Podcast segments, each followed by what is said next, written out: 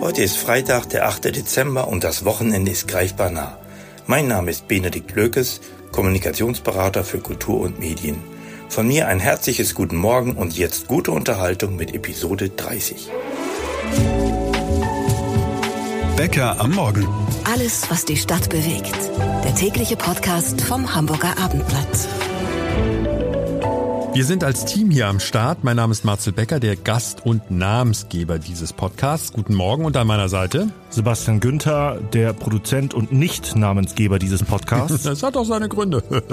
Ich bin ja erst seit Anfang September beim Abendblatt und tatsächlich heute Nacht habe ich dann auch zum ersten Mal von meinem neuen Arbeitgeber geträumt. Ist das jetzt ein gutes oder ein schlechtes Zeichen? Was will mir das Unterbewusstsein damit sagen, Sebastian? Das ist so ein bisschen die Frage. War es so ein schöner Traum, wo Milch und Honig fließt oder eher ein Albtraum? Also es war definitiv kein Albtraum. Sorry, das war eine gute Vorlage. Denn du hast in diesem Traum keine Rolle gespielt. Ich werde dich heimsuchen. Unsere Themen für heute. Über die Auswirkungen des Baustopps auf der Baustelle des Elbtowers haben wir des Öfteren berichtet. Aber was hat der Juwelier Wempe mit dem Problem zu tun? Das Problem ist, dass auch auf dieser Baustelle, auf diesen beiden Etagen, die Wempe betreffen, natürlich seit, ich sag mal, gefühlt auch vier, fünf Wochen Baustopp herrscht. Der geplante Neubau der U5 steht bekanntlich wegen des Haushaltslochs der Ampel plötzlich in den Sternen. Aber die Hochbahn und die Stadt müssen zusätzlich noch ein ganz anderes Problem lösen. Dass all die Dinge, die da vereinbart wurden, auch im Planfeststellungsverfahren immer durch eine Klage angegriffen werden könnten. Und so eine Klage könnte dann auch mal so eine U5 zum Stoppen bringen. Was war das für eine Aufregung vor ein paar Monaten? Till Lindemann, der Frontmann von Rammstein, soll junge Mädchen missbraucht haben. Heute Abend tritt er solo in Hamburg auf. Ist von der Diskussion irgendwas übrig geblieben? Wem soll ich glauben? Dem Betroffenen, den mutmaß Betroffenen, den Fans, die sich für oder gegen Rammstein oder Lindemann aussprechen, Lindemann selber? In der Bürgerschaft wurde diese Woche über eine mögliche Bewerbung Hamburgs für die Olympischen Sommerspiele 2040 diskutiert. Was sagen eigentlich die Hamburger zu dieser Idee? Ja, nicht ganz unwichtig, oder? Das heißt, wenn nicht mal jetzt eine Mehrheit für die Spiele und eine knappe Mehrheit für die Spiele ist, wird man jede Volksabstimmung verlieren. Wir haben dazu gleich exklusive und repräsentative Zahlen. Liebe Politiker, die ihr uns gerade hört, das ist ein Pflichtprogramm für die Verantwortlichen dieser Stadt. Und unsere Stammhörer kennen diesen Service schon, aber für alle, die heute vielleicht zum ersten Mal dabei sind, wir haben für Sie, liebe Hörer, natürlich auch einen Nachrichtenüberblick mit dabei über die Themen, die wir nicht so ausführlich betrachten können. So, die Einleitung ist vorbei, wir starten jetzt. Mittlerweile ist nicht nur die finanzielle Situation ein Drama, sondern auch der leibhaftige Anblick der Baustelle ist einfach nur traurig. Der Elbtower, die große bauliche Katastrophe hier in unserer Stadt. Alles eingeschneit, kein Fortschritt, kaum Beleuchtung. Unser Chefreporter Uli Gastorf ist jetzt in unserem Studio. Sag mal, Uli, der Stand beim Elbtower ist Stillstand, Marcel. Wir haben vor exakt fünf Wochen exklusiv berichtet, dass dort nicht mehr gebaut wird, Baustopp, weil Loop, der Rohbauer, sein Geld nicht bekommt. Bis heute hat sich daran nichts geändert. Vielmehr habe ich nochmal Kontakt gehabt mit dem Loop-Geschäftsführer Matthias Kaufmann, der sagte, also diese Baustelle steht bis auf weiteres still. Und das Problem ist ja auch, das hast du uns ja auch schon mal erklärt, bei so einer Baustelle, vor allem mit den Dimensionen, jeder Tag, der das stillsteht, kostet am Ende noch mehr Geld. Also ich sag mal, jeder Tag kostet natürlich Hunderttausende. Dazu kommt ähm, der ganz klare Bauverzug. Ähm, ja. Ich will jetzt nicht zu weit ausholen, was das natürlich auch für die bereits geschlossenen Mietverhältnisse ja. bedeutet. Ende 2025, Marcel, das können wir uns abschminken mit der Fertigstellung. Oha. Was glaubst du denn, was der nächste Schritt sein könnte, damit irgendwas passiert? Die Frage ist gut und berechtigt. Ähm, ich gehe davon aus, dass die Ape Tower ähm, GmbH und Co. KG, das ist sozusagen die Bauherren, man gründet ja immer zig Gesellschaften. Ja, es sind daran, so viele Firmen, also ich habe den Überblick verloren. Gut, um es ganz kurz zu sagen, daran sind die Signa Prime Selection von Benko mit 75 Prozent und die ähm, Commerz Real, der Commerz war mit 25 Prozent beteiligt. Also diese Ape KG müsste man in die Insolvenz schicken. Und dann ist es, sind wieder geordnete Verhältnisse da. Und warum ist das so wichtig? Weil dann potenzielle Investoren, es fällt immer wieder der Name vom Mäzen äh, und Milliardär Klaus-Michael Kühne, weil die dann sagen würden, okay, jetzt ist da ein Insolvenzverwalter, jetzt können wir da verhandeln und jetzt bauen wir den Turm. Der ist ja erst 100 Meter hoch und soll 245 Meter hoch werden. Dann bauen wir den vielleicht dann doch nochmal irgendwann fertig. Das Problem des Elbtowers hat mittlerweile noch eine andere Auswirkung, und zwar in der Hamburger Innenstadt. Nicht direkt der Elbtower, aber die Firma, die dahinter steht, von Herrn Benko und die ja, wie wir wissen, ein ganz großes Finanzproblem hat, diese Pleite, Insolvenz. Was hat das für Auswirkungen auf eine Traditionsfirma hier in Hamburg? Ja, das hat ähm, tatsächlich massive Auswirkungen auf ähm, Deutschlands wohl bekanntesten Juwelier Wempe. Die haben seit mehr als 50 Jahren ihre Niederlassung, man kann auch sagen eigentlich ihren Flagship Store wie man das heute so nennt, am Jungfernstieg, ähm, Ecke Neuer Wall. Dieses Gebäude gehört auch der Signa und äh, seit Sommer wird es sozusagen auch die Wempefläche aufwendig, äh, ich sag mal, entkernt, umgebaut und so weiter und so fort. Das ist aber natürlich erstmal Sache des Vermieters. Natürlich den Innenausbau nachher, also den Feinschliff würde natürlich Wempe machen. Ja, das Problem ist, dass auch auf dieser Baustelle, auf diesen beiden Etagen die Wempe betreffen, natürlich seit, ich sag mal, gefühlt auch vier, fünf Wochen Baustopp herrscht. Das heißt, der Zeitplan, die wollten, die sind umgezogen am neuen Wall interimsmäßig auf die Fläche vom Herrenausstatter Ladasch und Oelke und wollen einfach Anfang 2025 zurückziehen auf die Fläche am Jungfernstieg. Hört nix. Genau, auch daraus wird nichts und das Problem ist halt auch, dass das in diesem Fall dann auch Kim Eva Wempe, die das Haus in der vierten Generation führt, leider nicht in den Händen hat, weil was willst du machen? Ich würde mal ganz ehrlich sagen, es ist einfach schwierig, die Signer zu erreichen. Die Geldprobleme von René Benko bringen jetzt auch den Juwelier Wempe in terminliche Schwierigkeiten. Abendblatt-Reporter Uli Gastorf war das. Vielen Dank. Wahrscheinlich ist das ein ganz normaler Vorgang bei einem Bauvorhaben in dieser Größenordnung, aber in der Öffentlichkeit ist darüber in der Regel nicht so viel bekannt. Es geht um den geplanten Neubau der U5. Wir hatten gestern ausführlich über dieses Mammutprojekt bei Becker am Morgen berichtet. Nicht nur, dass die Stadt und der HVV nicht wissen, ob der Bund den angekündigten Zuschuss tatsächlich überweist, die entsprechenden Stichworte dazu kennt ja jeder Ampel, Bundesverfassungsgericht, Haushalt. Also damit nicht genug, die Verantwortlichen dieser Stadt sehen sich auch einer Reihe von juristischen Problemen gegenüber. Denn einige Anwohner stellen sich quer. Und damit die Frage an unseren Reporter Christoph Ribacek, welche Rechte haben die Anwohner überhaupt? Ja, die Bürger haben bei der U5 wahnsinnig viele Rechte, weil nämlich die Planfeststellung schon mal bewilligt wurde, ohne dass man gesagt hat, jetzt, äh, ja, ja, man kann ja auch noch dagegen klagen, wir fangen trotzdem schon mal an zu bauen. So, das heißt, dass all die Dinge, die da vereinbart wurden, auch im, im Planfeststellungsverfahren, immer durch eine Klage angegriffen werden können. Und so eine Klage könnte dann auch mal so eine U5 zum Stoppen bringen.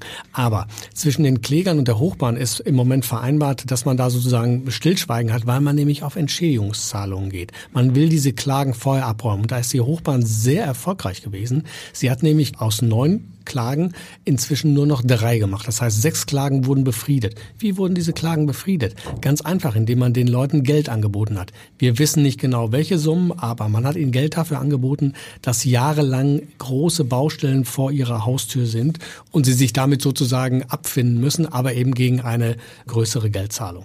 Sag noch einmal, von wo bis wo wird dieser Bau überhaupt in der Stadt sozusagen zu sehen sein? Ja, das ist ähm, am Anfang bei der sogenannten U5 Ost zwischen Bramfeld und der City Nord. Aber das ist eine 5,8 Kilometer lange Strecke. Das heißt, da sind mehrere Haltestellen und alle 500 Meter ist da ein Notausstieg. Und dieser Notausstieg muss sozusagen in offener Bauweise mit, auch mit einer größeren Baugrube gebaut werden. Und wenn die nun mal direkt an der Straße ist, wo man, an der mein Haus steht, dann habe ich natürlich ein Anrecht wegen dieses enormen Lärms, der da entsteht und des enormen Drecks und der an- und abfahrenden Lkw, äh, habe ich natürlich ein Recht darauf, dass ich da irgendwie entschädigt werde. Oder ich klage halt dagegen und deshalb einige ich mich mit der Hochbahn dann auf eine Entschädigung. Was mich nur ein bisschen wundert, aber vielleicht, Christoph, mache ich einen Denkfehler. Über fünf Kilometer, nur neun betroffene Personen beziehungsweise neun betroffene Einheiten? Müssten das nicht viel mehr Leute eigentlich sein? Es sind tatsächlich äh, viel mehr, weil das nur die Zahl der Klagen ist. Hinter einer Klage ver verbergen sich zum Beispiel äh, Eigentümergemeinschaften von von größeren Eigentumswohnungsanlagen etc. etc. Das heißt also, das sind mehrere, die da betroffen sind. Die, den anderen ist es vielleicht noch nicht klar, welche Auswirkungen die enorme Bautätigkeit für die U5 haben wird. Und zwar und auf Jahre. Auf Jahre haben wird. Ja, mindestens 15 Jahre wird er gebaut, quer durch die Stadt. Und äh, die, die anderen sagen, naja, wir äh, finden uns damit ab. Es gibt ja sowieso so wahnsinnig viele Baustellen im Moment in Hamburg. Nur wird die U5 dafür sorgen, wenn ich das noch kurz sagen darf, dass wenn sie auf der gesamten Strecke gebaut wird, dass wir eine Aneinanderreihung von Megabaustellen quer durch die Stadt haben werden.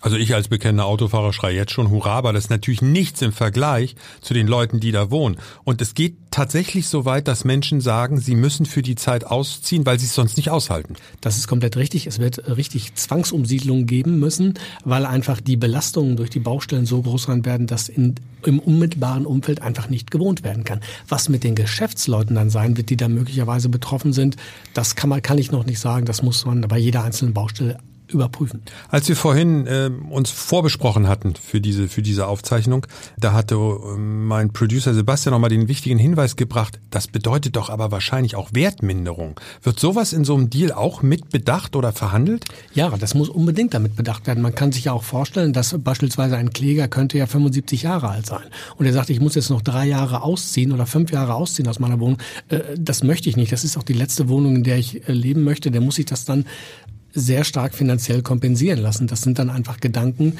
äh, die sich Menschen machen. Einmal ist es natürlich eine, eine, eine Wertanlage, eine Immobilie, aber möglicherweise ist es auch das Haus, in dem ich die letzten Jahre meines Lebens verbringen möchte. Und solche Schicksale können dann einfach auch in Zusammenhang mit dem Bau einer schnöden U-Bahn stehen. Wie geht es weiter zwischen der Stadt auf der einen Seite und den Anwohnern, die entlang der Strecke der geplanten U5 wohnen? Danke an unseren Reporter Christoph Ribacek. So, jetzt ein kurzer und kompakter Überblick über all das, was heute noch wichtig ist für Hamburg. Also all das, was wir nicht so ausführlich bei Becker am Morgen drin haben. Danach dann unter anderem die exklusiven und repräsentativen Daten. Wie ticken die Hamburger, wenn es um Olympische Spiele in dieser Stadt geht? Also einfach dranbleiben. Der Hamburg Nachrichtenüberblick bei Becker am Morgen. Ich bin Sönke Röding. Guten Morgen. Wer kann, sollte seine Zugfahrt heute verschieben. Dazu rät die Deutsche Bahn auch allen Hamburgerinnen und Hamburgern. Grund dafür sind zahlreiche Ausfälle durch einen Streik der Lokführergewerkschaft GDL. Auch im S-Bahn-Verkehr gibt es deswegen nur einen Notfahrplan.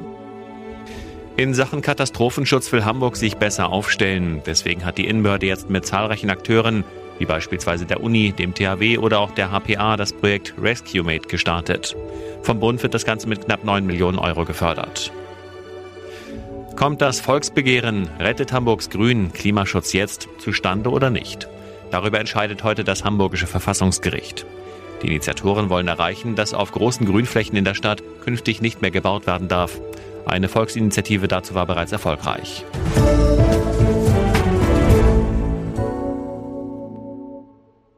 Ausnahmsweise wird sich jetzt gleich die Hamburger Linke sehr freuen. Und wir wissen, die Linke hat aktuell wenig Grund, sich zu freuen. Es geht um eine mögliche erneute Bewerbung Hamburgs für Olympische Sommerspiele. Die Linke hier in Hamburg ist klar dagegen. SPD, die Grünen und die CDU sind dafür. Bloß, liebe Politiker, wollt ihr nicht vielleicht mal wissen, was die Hamburger eigentlich dazu sagen? Hier kommt gleich die Antwort, exklusiv und repräsentativ. Matthias Iken, unser stellvertretender Chefredakteur, jetzt bei Becker am Morgen. Woher kommt das eigentlich, dass diese Diskussion überhaupt jetzt wieder Fahrt aufnimmt? Na, ich glaube, es rührt ein Hamburger Trauma an, weil das war ja leicht zweimal das große Ziel der Stadt, Austragungsort der Sommerspiele zu sein. Zum ersten Mal scheiterte es 2003 und folgende an Leipzig, was von vornherein ja aussichtslos war als Kandidatenstadt und dann ja mit deutlich mehr Werf und Energie versucht im Jahr 2015. Wenn wir nochmal ganz kurz äh, rekapitulieren, gab es damals ja die große Volksbefragung. Die gab es deshalb, weil sich Hamburg erhofft hat, dass die Umfragen, die vorher 60, 66 Prozent Zustimmung gebracht haben, der ganzen Kampagne noch Rückenwind verleihen. Und dann kam, was keiner erwartet hatte, die Mehrheit der Hamburger, wenn auch nur knapp, sprach sich gegen die Spiele aus. Und wir hatten das auch am Anfang unserer Episode heute angekündigt, dass die Hamburger Politiker sehr gut zuhören sollten. Denn wir haben das jetzt auch gerade vor mh, hm, ungefähr vier, fünf Wochen abgefragt, exklusiv und repräsentativ. Und im Moment sieht es so aus, als wenn die Hamburger gespalten sind. 43 Prozent der Hamburger sind dafür und 45 Prozent sind dagegen. Also das heißt, es läuft ein Riss durch die Stadt. Überrascht dich das Ergebnis oder sagst du, das ist auch so deine Einschätzung? Ich glaube, hängt ein bisschen davon ab, wann man fragt. Wenn jetzt in Paris die Sommerspiele großartig werden, das wären ja unsere Spiele gewesen, kann ich mir vorstellen, dass dann wieder eine Mehrheit sagt, ach, wäre doch schön hier in Hamburg. Aber unter den derzeitigen Gegebenheiten, es fehlt an Geld, die ganze Stimmung ist irgendwie niedergeschlagen, wirst du in Hamburg keine Mehrheit kriegen. Ich finde, das ist eine von diesen, von diesen klassischen Ja-Aber. Fragen. Also ich könnte mir Spiele hier in der Stadt, ich fände das ganz toll, Aber ich glaube nicht, dass wir es hinkriegen. Aus den Gründen, die du eben genannt hast, unter anderem Geld. Dann, dann hat das natürlich jetzt, wenn ich die ganzen Bauprojekte sehe, die theoretisch noch kommen, wie soll das werden? Ich glaube schon, dass es möglich ist. Also das haben wir ja auch in Deutschland ein paar Mal gezeigt. Siehe zum Beispiel 72, die Olympischen Spiele, die München ja wirklich von einem Dorf in eine Weltstadt katapultiert haben. Das können wir schon, aber derzeit sind wir einfach so sorgenschwer und bedenkenträgerisch, dass ich da auch meine Zweifel habe. Ich halte das immer noch, die Entscheidung 2015, für eine der größten Fehlentscheidungen in der hamburgischen Geschichte dagegen sich auszusprechen. Das Konzept war klug und das Konzept hatte auch für Olympia einen Reformwillen, nämlich weg von diesen Spielen, wo Riesenstadien entstehen für drei Wochen und dann werden sie abgerissen oder verfallen, hin zu einer Idee, nachhaltige Spiele zu machen. Das hätte die Chance gegeben, nicht nur Hamburg nach vorne zu bringen, sondern auch die Idee der Sommerspiele. Was glaubst du, wie das jetzt in der Politik weitergeht? Wir hatten ja in der Bürgerschaft diese Woche die Debatte auch zu diesem Thema. Aber die Linken hatten einen, Eintrag, einen Antrag eingebracht und gesagt, wir wollen uns nicht mal darum bewerben. Und das wurde abgelehnt von der CDU, SPD und den Grünen. Die sind ja dafür. Ja, zumindest ein bisschen dafür. Man muss dazu sagen, die Linke war damals die einzige Partei, die es komplett abgelehnt hat, die Spiele. Und die fühlte sich natürlich total bestätigt, weil eine kleine Partei mit sieben, acht Prozent, die am Ende doch die Mehrheit in dieser Frage hinter sich weiß. Das war für die Partei schon wichtig und ein Erfolg. Und den will man sich jetzt nicht nehmen lassen und bleibt natürlich bei seinem Nein. Aber ich würde jetzt vermuten, so wie ich die Politik einschätze, generell die Abläufe, die man so schon in den letzten Jahrzehnten erlebt hat, ein Ergebnis, wo die eine Hälfte sagt ja, die andere Hälfte nein, würde ich vermuten, die Politik sagt ja, da könnten wir aber dran arbeiten und das kriegen wir hin, dass die Mehrheit da am Ende dann doch dafür ist. Oder glaubst du, dass das jetzt ein Politiker hier aus Hamburg, der denkt, wir sollten das machen, eher abschreckt so ein Ergebnis? Ja, das ja? Ab. glaubst du wirklich? Also wie gesagt, nochmal zurück in das Jahr 2015. Damals waren in den Umfragen 60 bis 66 Prozent für die Spiele. Und erst in dem Moment, wo man wirklich abstimmen musste, in der Schule nebenan oder per Briefwahl, kippte das plötzlich. Das heißt, wenn nicht mal jetzt eine Mehrheit für die Spiele und eine knappe Mehrheit für die Spiele ist, wird man jede Volksabstimmung verlieren. Und kein Politiker ist so töricht, dass er auf ein Pferd setzt, von dem er weiß, das wird verlieren. Aber wenn ich das in der Bürgerschaft richtig verfolgt hatte, die Koalition Grüne, SPD hat sich ja ausdrücklich dafür ausgesprochen, wir machen das nur nach, wenn wir die Bevölkerung befragt haben. Und hoffentlich ein Ja bekommen haben. Das würde ja jetzt bedeuten, wir sollten den Herrschaften, wenn sie es heute Morgen nicht gehört haben, die Zahlen mal zur Verfügung stellen, oder? Könnte man machen, ja. Wird auf jeden Fall den olympischen Ehrgeiz etwas bremsen. Matthias Iken, vielen Dank. Kurzer Schwenk zu Sebastian. In welchem Lager bist du? Bei den 43 Prozent, die dafür sind oder bei den 45 Prozent der Hamburger, die Nein zu Olympischen Spielen hier in Hamburg sagen? Ich bin zerrissen, sage ich ganz ehrlich. Also ich bin ähnlich wie die Umfrage. Zum einen positiv, ich gucke mir Olympische Spiele so gerne im Fernsehen an. Mhm. Also diese Disziplinen sich mal anzugucken, die Leistungen der Sportlerinnen und Sportler, weil man muss ja einfach auch mal sagen, die trainieren da teilweise in Disziplinen, da gucken sechs Leute zu und dann haben sie ihren großen Auftritt alle vier Jahre und den gönne ich denen auch. Auf der anderen Seite glaube ich, A, wir haben die finanziellen Mittel nicht, auch wenn es erst 2040 ist. Und B, wir können das nicht. Wir können es in der derzeitigen Lage nicht. Wir kriegen ja nicht mal einen Haushalt hin. Wir kriegen keine Energiewende hin. Was kriegt Deutschland denn hin? Einen Flughafen bauen, einen Bahnhof bauen, gar nichts. Und dann sollen wir so ein Großprojekt machen. Die ja. sollen die U5 erstmal bauen. Wenn sie die gebaut haben, können wir über Olympische ja, Spiele reden. Aber die ist ja, glaube ich, noch nicht mal fertig, wenn die Olympischen Sommerspiele kämen. Also ja, von das daher. Ist ja das Schlimme. ich bin leider genau bei dir und ich bin gespannt, wie die Hamburger Politik auf diese Umfrageergebnisse reagiert. Die Schlagzeilen haben wir alle noch gut vor Augen. Missbrauchsskandal um Till Lindemann.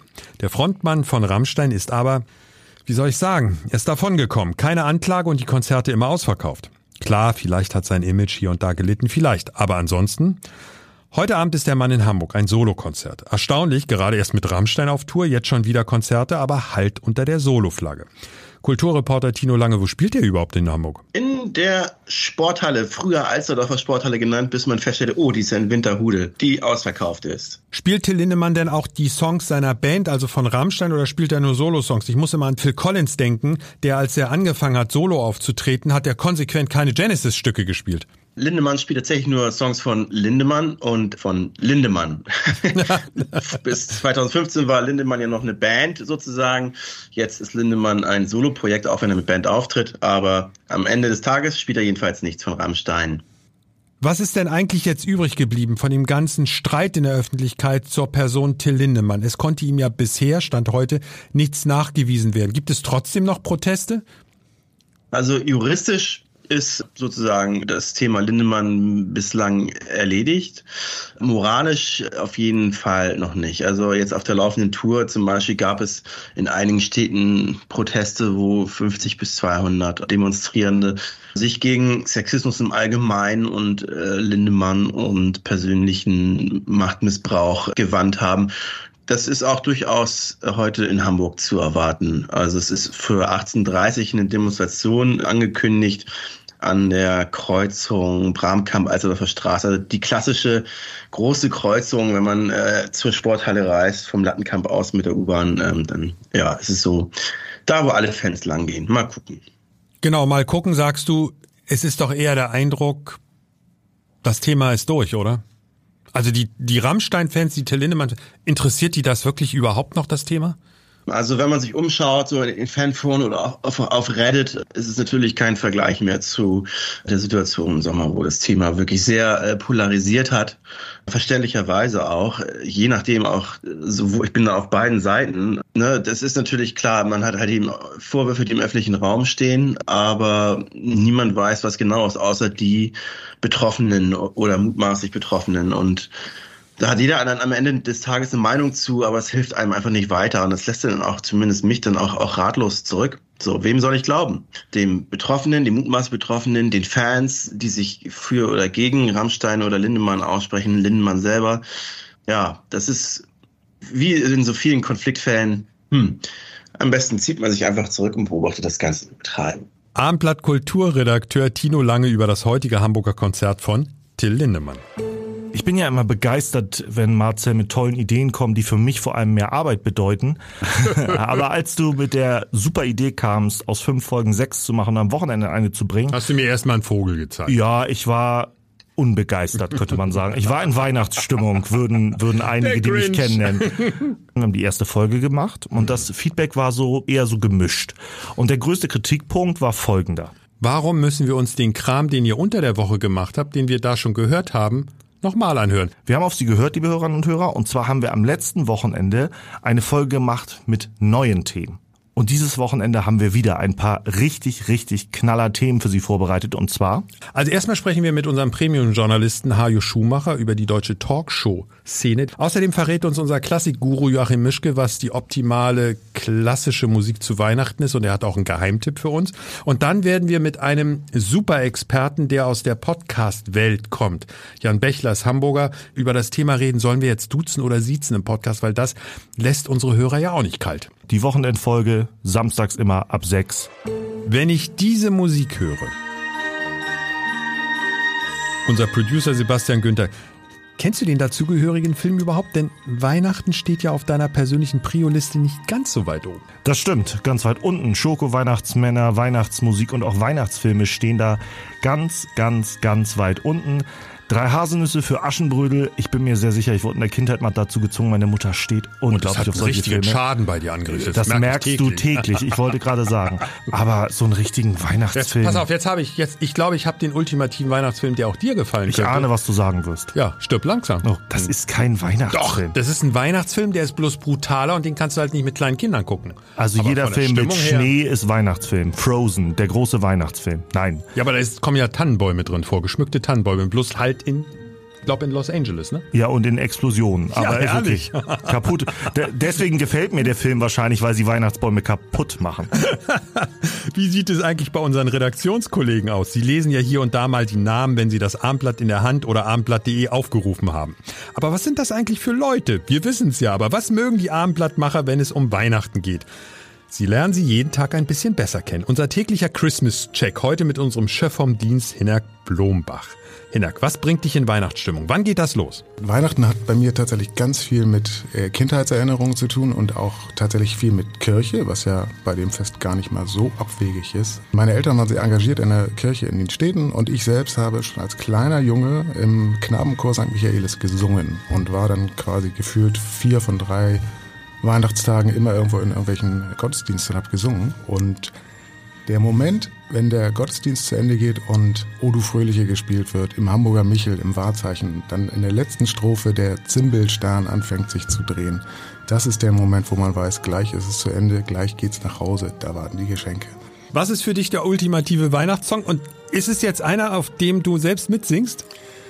Ja, das äh, wahrscheinlich auch äh, sozusagen kindheitsbedingt. Ich habe als als Zwölfjähriger mal ein Solo gesungen in, in der Kirche auf der Empore in den Städten und es war das Lied Ich stehe an deiner Krippen hier von Bach, Paul Gerhardt Wow. getextet. Und das ist tatsächlich so ein Lied, wo ich sage, das ist für mich ein Weihnachtslied.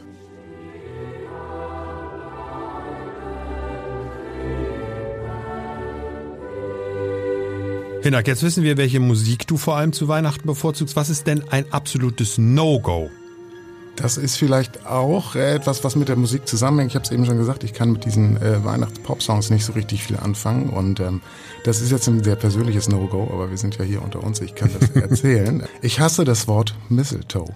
Es taucht in jedem dieser Pop-Songs taucht es auf. Und immer wieso kommt irgendwo, ich weiß, weil es einfach nervt. Immer kommt dieses Wort Mistletoe und dann kann ich immer schreien und wenn meine Kinder mich ärgern wollen, dann äh, sagen sie einfach Mistletoe. Und dann gehst dann, du- Dann äh, ist es natürlich ein Running Gag mittlerweile, aber das ist so ein Ding, wo ich sage, das nervt mich. Und die abschließende Frage, die hänge ich jetzt doch noch mal dran.